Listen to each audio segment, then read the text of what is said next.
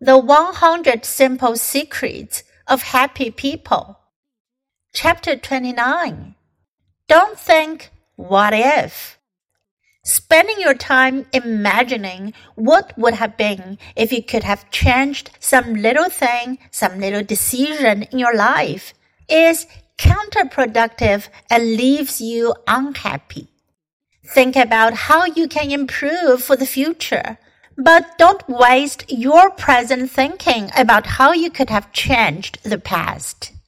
We could trace our current position to every decision we have ever made. Where you sat in kindergarten influenced who your friends were, which influenced what your interests were, which influenced how you did in school, and so forth.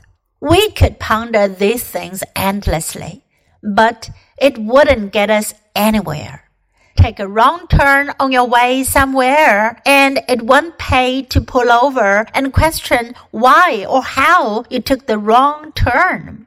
What you need to do is think about how you can get from where you are to where you want to be.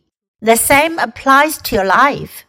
Don't wallow in disappointment over how you got to where you are. Think about what you need to do to get where you want to be. Research on athletes who came close but lost in Olympic finals finds that those who spend the least time on counterfactual thought, thinking about how things might have ended differently, are the most satisfied with their experience.